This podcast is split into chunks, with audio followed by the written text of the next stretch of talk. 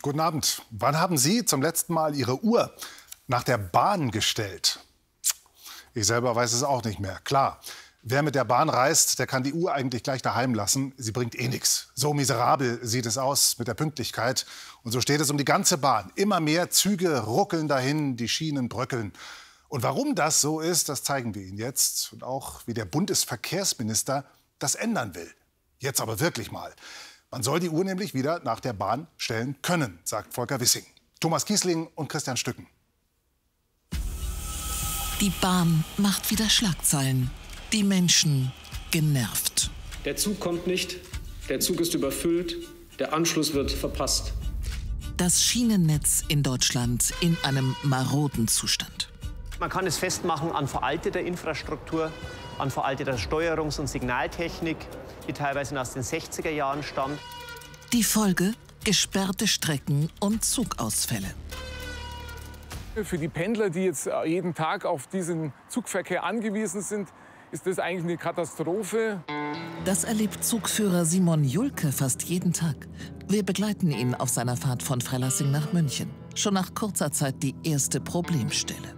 Sehr geehrte Fahrgäste, wie Sie ja bemerken, geht es im Moment etwas langsamer vorwärts aufgrund von Störungen an der Strecke, langsam Fahrstellen hier. Der Zug muss auf 20 Stundenkilometer runtergebremst werden. Ursache? Die Schienen. Wo die gelben Markierungen waren, ähm, merkt man schon ein ganz leichtes Schaukeln vom Zug, aber durch die 20 km/h ist es halt so langsam, dass man das nicht richtig äh, aufnehmen kann. Also das kann sein, dass da zum Beispiel jetzt was ist, dass der Unterbau nicht mehr ganz stabil ist. Schon jetzt hat der Zug mehr als 10 Minuten Verspätung. Doch dabei wird es nicht bleiben. Im Mai dieses Jahres hat es bundesweit etwa 80 solcher Langsamfahrstellen gegeben. Der Grund? Baustellen oder Schwachstellen im veralteten Schienennetz. Termin im Landtag. Wir treffen den Bahnexperten der Grünen, Markus Büchler. Für ihn ist das Schienennetz im Freistaat in einem maroden Zustand. Das liegt noch nicht einmal unbedingt nur an der Bahn, auf die man gerne schimpft, sondern es liegt vor allem daran, dass über Jahrzehnte hinweg viel zu wenig Geld vom Bund, aber auch vom Freistaat Bayern für das Schienennetz in Bayern zur Verfügung gestellt worden ist. Stattdessen wurde das Geld von den Verantwortlichen in den Straßenbau gesteckt. Kanzler Gerhard Schröder galt als Freund der Automobilindustrie. Auch die CSU-Verkehrsminister ließen sich für jede neue Straße feiern. Für die Bahn und ihre Sanierung blieb da kaum Geld übrig. Das hat der Bundesrechnungshof auch im vergangenen Jahr festgestellt. Sage und schreibe 124 Millionen Euro, die für die Sanierung der Schienen bewilligt waren, wurden vom Verkehrsministerium zweckentfremdet.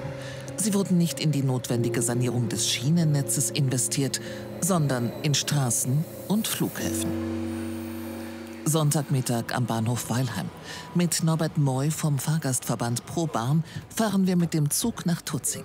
Für ihn hat sich im bayerischen Oberland die Situation nach dem Zugunglück von Garmisch verschärft. Ja, an den Tagen nach dem Unfall äh, hat die Bahn an verschiedenen Stellen die Strecken gesperrt, also unter anderem Mittenwald-Garmisch, dann auch Murnau-Oberammergau. Streckensperrungen in ganz Bayern. Dazu langsam Fahrstellen. Kontrovers liegen interne Dokumente der Bahn vor, die belegen, dass die Zahl dieser Langsamfahrstellen in Süddeutschland seit dem Unfall in Garmisch deutlich zugenommen hat. Insgesamt sind es mehr als 40. Wie hier zum Beispiel bei Weilheim, eingerichtet am 8.6., fünf Tage nach dem Zugunfall. Eine Vorsichtsmaßnahme? Oder fürchtet die Bahn weitere Unfälle? Bei vielen hinterlassen diese Langsamfahrstellen zumindest ein mulmiges Gefühl. Wir kennen vermutlich nur die, die wir selber eben erleben oder wo Fahrgäste uns sagen, äh, hier stimmt was nicht an der Strecke, ich, ich verpasse meine Anschlüsse, der Zug, mein Zug kommt immer zu spät, was ist hier eigentlich los? Wir senden der Deutschen Bahn einen detaillierten Fragenkatalog, bekommen darauf aber keine Antwort, sondern nur eine allgemeine Stellungnahme. Die DB investiert mit Bund und Ländern so viel wie nie in die Modernisierung sowie den Neu- und Ausbau des Streckennetzes. Ganz andere Töne heute Morgen in Berlin. Pressekonferenz mit Bahnchef Richard Lutz und Verkehrsminister Volker Wissing. Beide machen eine schonungslose Bestandsaufnahme der Schieneninfrastruktur. Die aktuelle Qualität und Zuverlässigkeit des Schienensystems ist für niemanden akzeptabel. Das entspricht weder den Erwartungen der Kundinnen und Kunden noch unseren eigenen Ansprüchen.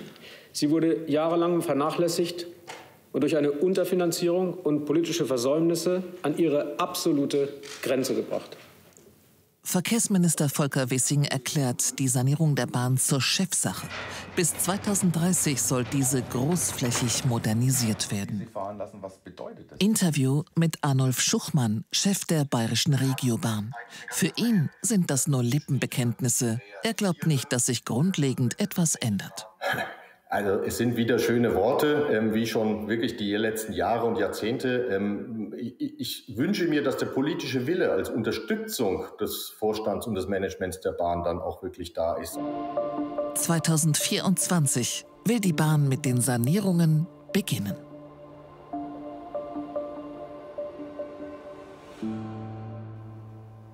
Und zugeschaltet aus Berlin ist jetzt der grüne Bundestagsabgeordnete und ausgewiesene Bahnkenner Anton Hofreiter. Guten Abend, Herr Hofreiter. Wir haben jetzt viele Verspätungen, Langsamfahrten, Ausfälle in diesem Beitrag gesehen. Sagen Sie uns kurz, wie war Ihre letzte Bahnfahrt? Meine letzte Bahnfahrt war auf der Hinfahrt absolut überfüllt, auf der Rückfahrt relativ leer, aber zum Glück pünktlich. Und das ist leider nicht mehr so häufig der Fall, wenn Sie sich die Verspätungsstatistiken anschauen. Und dagegen soll es jetzt losgehen, haben wir gerade in dem Beitrag gesehen. Der Verkehrsminister hat von einem Hochleistungsnetz gesprochen, das es in wenigen Jahren in Deutschland geben soll. Können Sie uns mal sagen, was an den Ideen, die wir da heute gehört haben, wirklich neu ist? Was wirklich notwendig wäre, ist, dass man wirklich richtig viel Geld reinsteckt. Nämlich, wir leben seit Jahren mit einer ganzen Reihe von Ankündigungen und immer wieder wird von Seiten der DB AG versprochen, dass jetzt alles besser wird. Und die Wirklichkeit ist, dass die Langsamfahrstallen zunehmen, dass das Netz weiter im Kern auf Verschleiß gefahren wird und eigentlich die Probleme nicht geringer werden, sondern wachsen. Ich komme nochmal zurück zu meiner Frage. Aber eine wirklich neue Idee haben Sie auch nicht gehört, oder?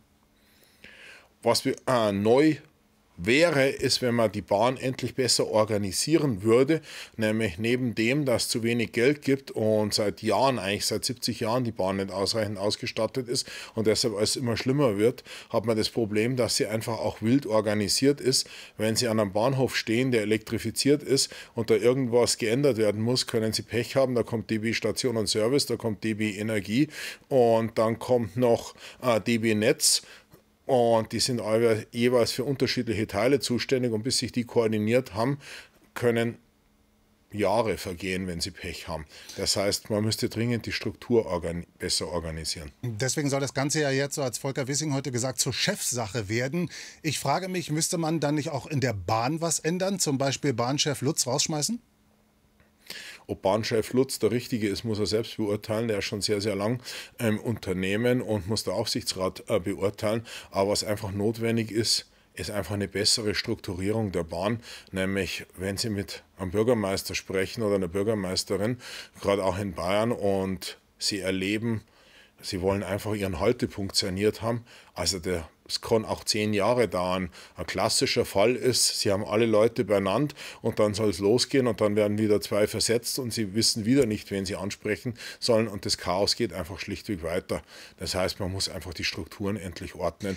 Nee, es kann nicht sein, dass da immer drei, vier, fünf, sechs Leute gleichzeitig zuständig sind ähm, und Sie erst verrückt äh, werden, wenn Sie kommunal tätig sind. Der Witz ist ja, Herr Hofreiter, dass ich von Strukturen bei dieser Pressekonferenz in Berlin heute gar nichts gehört habe, sondern es ging um ein besseres Baustellenmanagement und es ging um mehr Weichen, die zu diesem Hochleistungsnetz führen sollen. Um Strukturen in der Bahn ging es nicht wirklich. Ja, das ist eines der Probleme. Im Koalitionsvertrag ist verankert worden, dass die Strukturen gestärkt werden sollen und vereinfacht werden sollen und endlich wirklich regional Verantwortliche geschaffen werden. Natürlich brauchen wir auch mehr Weichen, nachdem sie unter Medan entfernt worden sind, die Weichen, sollen sie jetzt wieder eingebaut werden. Das ist im Prinzip richtig, aber wir haben halt das Problem, dass in den vorhandenen Strukturen kann man halt auch wirklich viel Geld versenken. Verstehe ich das richtig? Ein Verkehrsminister Hofreiter, der Sie ja gerne geworden wären, würde hier durchaus einiges anders machen, als es jetzt der FDP-Verkehrsminister in derselben Koalition macht? Ich hoffe einfach, dass der Verkehrsminister der FDP an den Koalitionsvertrag umsetzt und da sind neben mehr Geld einer klareren Führung der Bahn auch entsprechend strukturelle Reformen angelegt, wie zum Beispiel, dass wir eine starke gemeinnützige DB-Infrastruktur schaffen und diese Zersplitterung zwischen Netz, Energie, und Station und Service endlich beenden. Sie dürfen eins nicht vergessen, die DB AG besteht inzwischen aus 300 Gesellschaften und Untergesellschaften und das führt halt zu einem wahnsinnigen mhm. Verschleiß. Jetzt noch mal kurz zum Geld. Ähm, Sie sagen, es braucht mehr Geld und auch der Verkehrsminister hat das heute gesagt, sagt, viele Probleme seien zurückzuführen auf eine jahrelange, jahrzehntelange Unterfinanzierung. Interessant finde ich aber, dass im, äh, der, die Ampel für äh, den Haushalt 2022, also für dieses Jahr, weniger Geld für Investitionen in die Schiene vorsieht, als das im letzten Jahr unter der alten Koalition noch der Fall war. Also weniger Geld, obwohl sie eigentlich mehr fordern. Ja, das ist ein großes Problem, das muss sich dringend ändern. Äh, nämlich neben dem, dass in den ganzen vergangenen Jahren, eigentlich Jahrzehnten, viel zu wenig investiert worden ist. Das heißt, das System auf Verschleiß gefahren worden ist und damit leben jetzt alle die mit der Bahn unterwegs sind oder erleiden es, um genauer zu sein, ist eine der schlimmsten Sachen, wenn es mit den Finanzmitteln ständig rauf und runter geht, weil sich weder die Bahn noch die Bauindustrie darauf einstellen kann und entsprechende Kapazitäten schaffen kann. Der richtige Weg ist im Kern die Mittel langsam und stetig zu erhöhen, sodass sie vernünftig eingesetzt werden kann. Was völlig falsch ist, ist sie zu kürzen und das äh, muss dringend verändert werden. Klare Forderung des grünen Politikers Anton Hofreiter an die eigene Koalition. Vielen Dank, Herr Hofreiter, für das Gespräch nach Berlin. Ich danke Ihnen. Dieses Gespräch haben wir vor der Sendung aufgezeichnet. Und was der Verkehrsminister da heute vorgestellt hat in Berlin, das Ziel Hochleistungsnetz, das soll ja erst in Jahren erreicht werden. Es bringt also gar nichts für diese bevorstehenden Sommerferien. Deshalb droht ein Reisechaos. Übrigens nicht nur bei der Bahn, sondern auch an Flughäfen. Da zeichnet sich ab, wer Abenteuer will in diesem Sommer, der muss gar nicht nach Afrika oder Australien. Er muss nur einfach irgendeinen Flug buchen. Lara Reile und Till Rüger. Sieht so unser Reisesommer 2022 aus? Gepäckberge am Londoner Flughafen Heathrow. Endlose Warteschlangen vor dem Amsterdamer Airport Schiphol verärgerte Fluggäste an deutschen Flughäfen. Das geht überhaupt nicht. Eine Dienstleistung unter aller Sau. Bilder, die wohl niemand nach Corona so schnell und in solchem Ausmaß erwartet hätte. Auch an den Flughäfen in München und Nürnberg gab es zum Ende der Pfingstferien viele unzufriedene Fluggäste. Wir werden heute geflogen, und der Flug ist vier Stunden nach hinten und stehen Verschoben. Unglaublich lange Warteschlangen, wo wir hier angekommen sind, das sind wir eigentlich nicht gewohnt. Ja, Abfertigung zum Beispiel ist noch ein Personal da gewesen. Normalerweise sind zwei oder drei. Also schnell Koffer ab und durch einen Sicherheitscheck. Weil nicht, dass wir dann einen Flieger verpassen wegen dem. Verpasst hatten ihren Flug ab Nürnberg fünf Familien am Pfingstwochenende. Sie wollten nicht ohne ihr Gepäck nach Rhodos. Das Koffertransportsystem am Albrecht-Dürer Flughafen war aufgrund von Personalengpässen ausgefallen. Der Betreiber musste sich bei den Passagieren entschuldigen. Wir sind davon ausgegangen, dass das Problem recht schnell behoben werden kann. Es hat sich dann aber leider herausgestellt, dass das Gepäck sich aufgestaut hat und dass es dann entsprechend nicht eben ins Flugzeug geladen werden konnte. Auch am Flughafen München wurden während der Pfingstferien die Schlangen immer länger. Urlauber halten fest, sowohl beim Check-in als auch bei den Sicherheitskontrollen Überall fehlt es an Mitarbeitern. Dass der Verkehr so heftig wiederkommt, da hat der ein oder andere vielleicht nicht damit gerechnet. Und jetzt muss man natürlich auch sagen, dass das Personal nicht einfach so eingestellt werden kann. Wir wollen mehr wissen über die Ursachen der Personalkrise in der Reisebranche. Kam der Ansturm der Passagiere wirklich so überraschend? Oder hat man einfach mit Neueinstellungen zu lange gewartet? Mehr als 900 Flüge will die Lufthansa an den Flughäfen München und Frankfurt allein im Juli streichen, aus Personalmangel. Vor Ort finden wir heraus, laut Verdi sind etwa 1000 Stellen am Münchner Airport unbesetzt. Mehrere Flughafenmitarbeiter berichten uns, die sogenannte Zuverlässigkeitsprüfung sei eine der größten Hürden für schnelle Neueinstellungen. Die Zuverlässigkeitsprüfung stellt sicher, dass nur Personen ohne kriminelle oder staatsfeindliche Vergangenheit hier beschäftigt werden können. Also es ist ja so, dass der Luftverkehr generell sozusagen ja äh, Terrorismus ist. Das heißt, jeder, der in einem nicht öffentlichen Bereich eines Flughafens oder bei einer Airline arbeitet, wird von den Behörden gecheckt. Die Anforderungen sind umfangreich. Führungszeugnis, Nachweis über ehemalige Wohnsitze und berufliche Tätigkeiten. All das muss bei der für den Flughafen zuständigen Behörde, dem Luftamt der Regierung von Oberbayern, eingereicht werden. Die Freigabe dauert normalerweise ein bis zwei Wochen. Zurzeit aber werden deutlich mehr solcher Prüfungen beantragt. Beim Ferienflieger Condor zum Beispiel spricht man davon, dass der größte Flaschenhals für zügige Neueinstellungen derzeit die behördliche Zuverlässigkeitsprüfung ist. Das dauert jetzt drei Monate statt früher ein paar Wochen, weil gerade so viele gleichzeitig zertifiziert werden müssen. Die Behörden sind damit völlig überlastet. Auf Anfrage teilt uns die Regierung von Oberbayern mit, für Condor sei die Behörde an deren Firmenhauptsitz in Frankfurt zuständig. Bei Airlines in München seien aktuell hunderte Neueinstellungen betroffen. Derzeit befinden sich beim Luftamt Südbayern rund 190 Personen in der Zuverlässigkeitsüberprüfung. Bei diesen Zahlen handelt es sich um Momentaufnahmen, da täglich Prüfverfahren abgeschlossen bzw. eingeleitet werden. Zur Dauer der Prüfverfahren will man sich nicht äußern. Dies hänge immer auch vom Aufwand und den eingereichten Unterlagen ab. Ein Interview dazu sei wegen einer, Zitat, bedingt durch die Vorbereitung des G7-Gipfels hohen Auslastung des Luftamtes Südbayern nicht möglich. Denn auch für die Zuverlässigkeitsprüfungen im Rahmen des G7-Gipfels am kommenden Wochenende ist die Regierung von Oberbayern zuständig. Das verlangsamt den Genehmigungsprozess zusätzlich. Aber selbst danach wird es wohl nicht besser werden, wie wir am Flughafen München erfahren. Europaweit wird händeringend Airline, Boden- und Sicherheitspersonal gesucht und Verzögerungen an anderen Flughäfen wirken sich dann eben auch massiv in München und Nürnberg aus. Man muss schon davon ausgehen, dass das jetzt in dieser Sommerperiode wahrscheinlich noch ein Problem sein wird. So schnell kann man das nicht lösen, weil eben ein ganzer Prozess dahinter hängt. Laut Luftfahrtexperten müssen Reisende diesen Sommer aber auch noch im Jahr 2023 mit Flugausfällen und Gepäckchaos an den Flughäfen rechnen. Denn der Nachholbedarf sei einfach zu groß.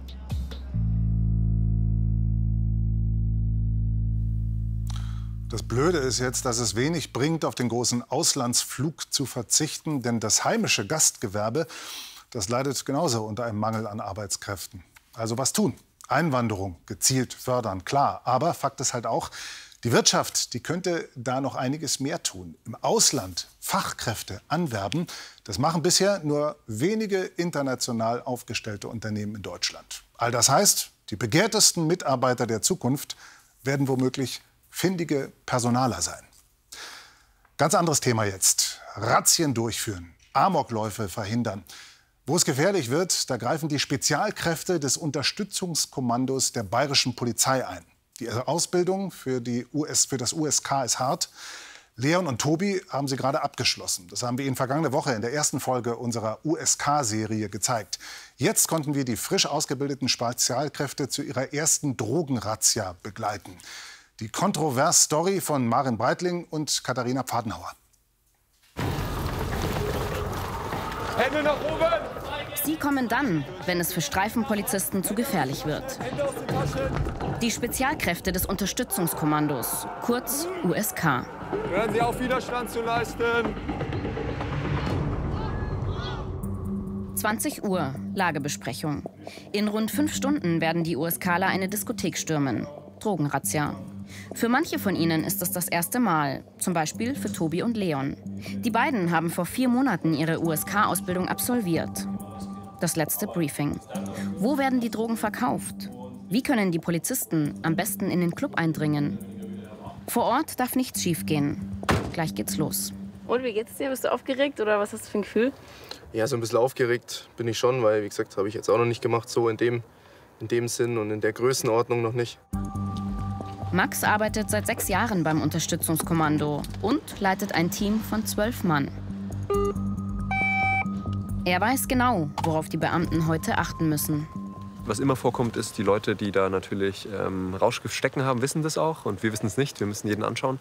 Aber es wird immer probiert, das irgendwie schnellstmöglich ähm, ja, wegzuschmeißen, wegzuwerfen. Und das passiert eigentlich immer. Teilweise gibt es noch einen leichten Widerstand dazu. Also damit rechne ich heute auch. Eineinhalb Stunden dauert die Fahrt bis zum Club. Die Polizei hat ihn schon länger im Blick. Die Diskothek ist bekannt für Drogenmissbrauch. 0.30 Uhr, bereit zum Einsatz. Ab jetzt zählt jede Sekunde. Die rund 100 USKler teilen sich in zwei Gruppen auf. Die einen nehmen sich den Haupteingang vor. Hände nach oben! Schieb durch, schieb durch. Hände aus den Taschen, Hände aus den Taschen, Hände aus den Taschen. So stehen. Für alle, Hände bleiben aus den Taschen draußen. Während die eine Truppe von oben kommt, stürmen die anderen den Hintereingang des Clubs. Die einzige Chance, dass die Drogen nicht heimlich fallen gelassen werden. Doch die Kellertür ist verschlossen. Sie müssen sie aufbrechen. Für Max sind solche Einsätze Routine. Trotzdem, um gut vorbereitet zu sein, braucht es regelmäßiges Training. Das findet auf dem Gelände des USK Dachau statt. Angeleitet wird es von Zugführer Thomas. Was trainiert ihr dann jetzt hier genau? Das schnelle Aufrüsten. Also wir simulieren aus einer ruhigen Situation schnell einsatzklar zu werden. Gegendemonstranten, simuliert von anderen USK-Lern, stören eine Versammlung und blockieren den Weg. Max und seine Gruppe müssen eingreifen. Möchte jemand mit mir sprechen von Ihnen? Nein! Ich kann nichts! Ich bin nicht! Gebt mir eine Uniform! Ich kann nichts! Hier drüben, wir würden Ihnen anbieten, setzen Sie sich mit hier zur Seite. Halt die Fresse! 20 von 3, 15 Personen, alle untergehakt, alle vermummt, kein Versammlungscharakter, reine Verhinderungsblockade. Ein Übungsdemonstrant widersetzt sich und wird festgenommen. Nehmt wen wir? Ruhig, auf dich zu sperren! Bleib ruhig! Auf! Ruhig bleiben! Bringen Sie die Hand raus! Sie hören mich, oder? Hören Sie auf, sich zu sperren! Geben Sie Ihre Hand frei! Sie haben die Polizeibeamten angegriffen! Sie hören auf, sich zu sperren, kriegen Sie Luft. Genau, Ihnen werden jetzt die Handfesseln angelegt. Solche Szenarien trainieren Max und seine Kollegen wöchentlich. Du musst jetzt vor Ort quasi auch dafür sorgen, dass es dem Typen gut geht immer, oder? Also ihn belehren eigentlich Genau. und weil Genau, ja prinzipiell ähm, müssen wir genau unverzüglich belehren. Ähm, meine Aufgabe ist eher so ein bisschen aktuell die Festnahme zu betreuen. Ähm, ein Schwerpunkt für mich einfach mit der Person zu sprechen. Wenn die Person mit uns spricht, ähm, wissen wir, dass es noch einigermaßen gut geht. Man sieht es öfter in den Medien. In, zum Glück ist es bei uns nicht passiert. Wir haben da relativ viel Zeit auch zum Trainieren. Äh, darum ja, nehme ich mir die Zeit und auch draußen bei in Anführungszeichen echten Widerständen ähm, ist es die Aufgabe vom Gruppenführer, die Festnahme zu moderieren, der Person zu sagen, was es geht und auch der Person zu sagen, dass sie aufhören soll, sich zu sperren. Wir gehen ran, langsam, einmal nach hinten. Warum die USKler auch immer wieder viel Kritik einstecken müssen, wir werden es gleich erleben.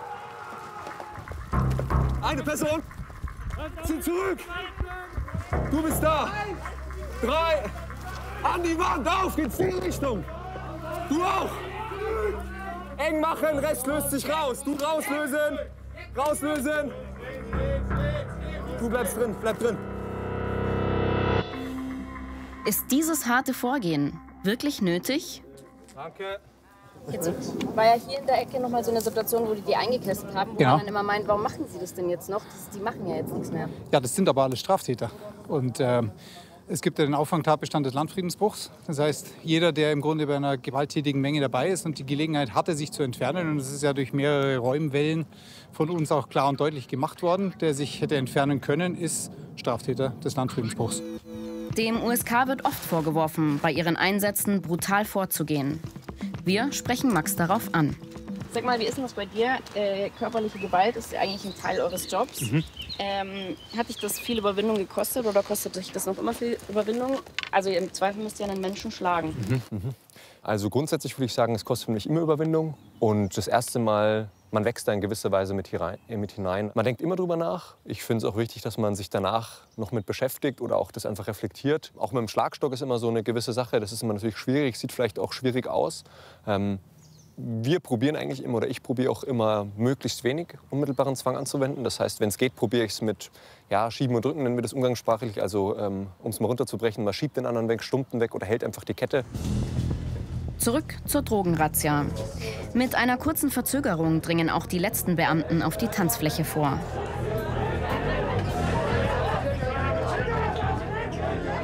Für das Objekt liegt ein Durchsuchungsbeschluss, ein richterlicher Durchsuchungsbeschluss vor. Sie als davon mit betroffene Personen werden von uns ebenfalls durchsucht und die Identität wird festgestellt. Max und sein Trupp koordinieren den Haupteingang. Genau, du bist hier bitte. Genau, schiebst durch, du lässt die Hände draußen. Niemand darf sich mehr bewegen oder in irgendwelche Taschen greifen. Und ihr drei macht jetzt auch mal die Hände zusammen. Ihr macht jetzt so. Durchsuchungsbeschluss, Rauschgift, Sie sind hier mit drin, dadurch sind Sie mit Betroffener. Ja, trotzdem der Bereich hier, falschen Tag erwischt, tut mir leid. Die Razzia dauert bereits eine Stunde, doch ein Ende ist noch lange nicht in Sicht. Einer der wichtigsten Orte für Dealer und Konsumenten, die Toiletten. Tobi belehrt einen Verdächtigen. Dahinter steht der Verdacht, dass Sie äh, Handel betrieben haben mit Betäubungsmitteln. Okay, Sie werden aktuell von mir gefesselt, damit Sie nichts mehr wegschmeißen können. Okay? Ich sag's Ihnen nur, wenn Sie ge- gegen diese Maßnahme Widerstand leisten oder bei der Fesselung Widerstand leisten, muss ich Gewalt anwenden. Okay, und Sie machen sich zu dem strafbar. Haben Sie das verstanden? Alles klar, dann die Hände einfach so lassen. Haben Sie irgendwelche gefährlichen Gegenstände dabei? Gar nichts? Irgendwas anderes, woran ich mich verletzen könnte? Zettel bleibt dran, okay? Jo. Um mögliche Drogenfunde später zuordnen zu können, wird jeder Gast markiert. Doch die Partygäste sind betrunken, werden zunehmend ungeduldiger. Bei Ihrem Glück, das Sie jetzt haben, arbeiten wir hier als erstes ab, dann sind Sie relativ schnell draußen. Aber es wird jetzt nicht diskutiert, ob Sie ins Handy gehen oder nicht. Aus. Kurze Zeit später. Die ersten Gäste werden abgeführt und draußen gründlich durchsucht. Bis jetzt ganz gut. Ich sag mal, wir konnten die Lage schnell einfrieren. Äh, Das dauert immer ein bisschen, immer unübersichtlich, wie viele Leute wirklich da sind. Und jetzt dauert es einfach, bis alle abgearbeitet sind. Auch Leon muss einen mutmaßlichen Straftäter durchsuchen, ihn fotografieren lassen und checken, ob ein Haftbefehl vorliegt. Für die Einsatzkräfte bedeutet so eine Razzia auch viel Schreibarbeit. Welche Drogen wurden gefunden? Gegen welchen Paragraphen verstoßen? Also ich glaube, keiner geht hier tiefenentspannt rein. Natürlich gehört da so eine gewisse Anspannung dazu, aber das ist auch gut und das, glaube ich, muss auch so sein. Aber es ist jetzt nicht so, weil ihr mich ja vorher gefragt habt, es ist jetzt nicht so, dass man nervös ist oder irgendwie aufgeregt ist. Eine gesunde Anspannung. Die USKler finden fast alles an Drogen. Koks, Ecstasy, Gras. Nach fünf Stunden ist die Razzia beendet. Die Beamten waren erfolgreich. Bei 25 Clubbesuchern haben sie illegale Substanzen gefunden.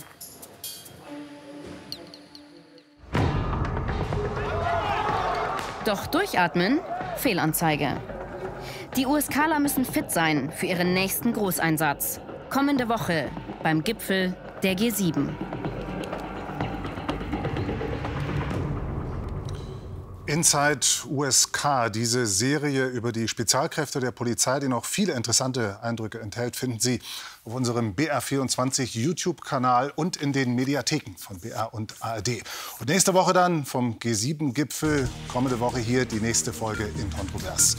Jetzt die BR24 Nachrichten im BR Fernsehen. Ihnen danke fürs Interesse und einen guten Abend.